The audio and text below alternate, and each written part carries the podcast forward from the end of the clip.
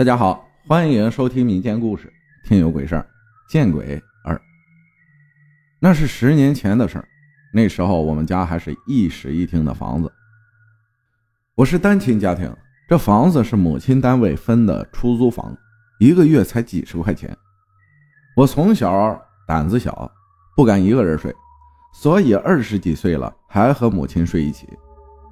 小姨嫁到贵阳，很少回老家。有一次可能和老公吵架了，就一个人来到我们家，因为就一小时的路程，所以也挺方便的。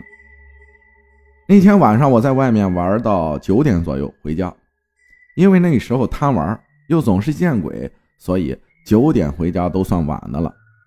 回到家以后，看见小姨来了，没办法，我只有睡沙发了。我家的沙发很宽，像一张小床那么大。那时候是刚入秋。我们这儿的天气啊，也还很热，但是只有厚被子，所以就将就一下吧。洗漱完以后，大概十点左右我就睡下了，感觉睡下去总是不舒服，被子厚了点不停的翻来翻去，什么时候睡着的也不知道，也不知道为什么，睡了不知道多久，我有点清醒了。清醒的同时，我听见窗子外面有小孩的嬉戏打闹声。因为我家后面就是农村，我当时还在想，虽然那时候不知道几点了，这农村和城市还是有差别的。这大晚上的也不叫小孩子睡觉，想着想着又迷迷糊糊的睡着了。但是那声音太吵了，然后就彻底睡不着了。我就爬起来，趴在窗台上看，但是我看的时候，声音像突然消失了一样。我当时想，没那么快吧。上一秒还那么吵，这一秒就这么安静了。但是也没往灵异的方面想，就没有再理会，然后又躺下了。那天的月亮又圆又亮，月光照进屋子里，像开着小夜灯一样亮。把眼睛闭上，正享受着这个时刻，我听见脚的那头有塑料袋的响声，就一直想，我还想着该不会是有老鼠了吧？住了这么久。从来没见过有老鼠，啊，这是哪儿来的呢？当我正想起来想把它赶走的时候，我一只手正悄悄地掀开被子，另一只手把身子撑起来的时候，我往脚的方向一看去，瞬间傻了，赶紧把被子又盖上了。只见一个全身雪白、大概三四岁左右的小男孩，眼睛黑色的，嘴唇是红色的。大家看过《咒怨》吗？就是里面那个小孩子的样子，他手里正拿着一张正方形的白纸，一边抖动着，一边对着我笑。原来以为是老鼠啃塑料袋的声音，而现在就是这个声音了。我吓得把被子盖在头上，不敢出气儿。但是听老人们说，人怕鬼三分，鬼怕人七分嘛。我快速的起来开灯，把他吓走就可以了。然后鼓足勇气一掀开被子，这一次是真的把我吓到半死了。只见三个女的排着队，从屋里的门那儿往我这边走过来。借着月光，可以很清楚的看到她们还是挺时尚的。那些年不是流行一种长卷发叫水装吗？她们的头发长到腰的位置。只记得第一个女的穿的是一条碎花绿色纱的连衣裙，长度。到膝盖的位置，穿一双白色高跟凉鞋。我当时想看一下五官的，可是怎么看也看不清长什么样，朦朦胧胧的。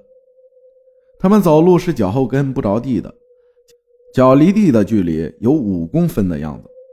身边跟着三个四五岁的小孩，两男一女，其中一个就是跪在沙发扶手上对着我笑的那个。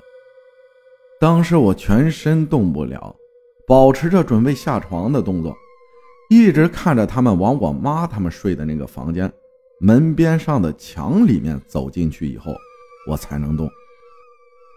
一个箭步去开灯，看完以后真的不知所措了。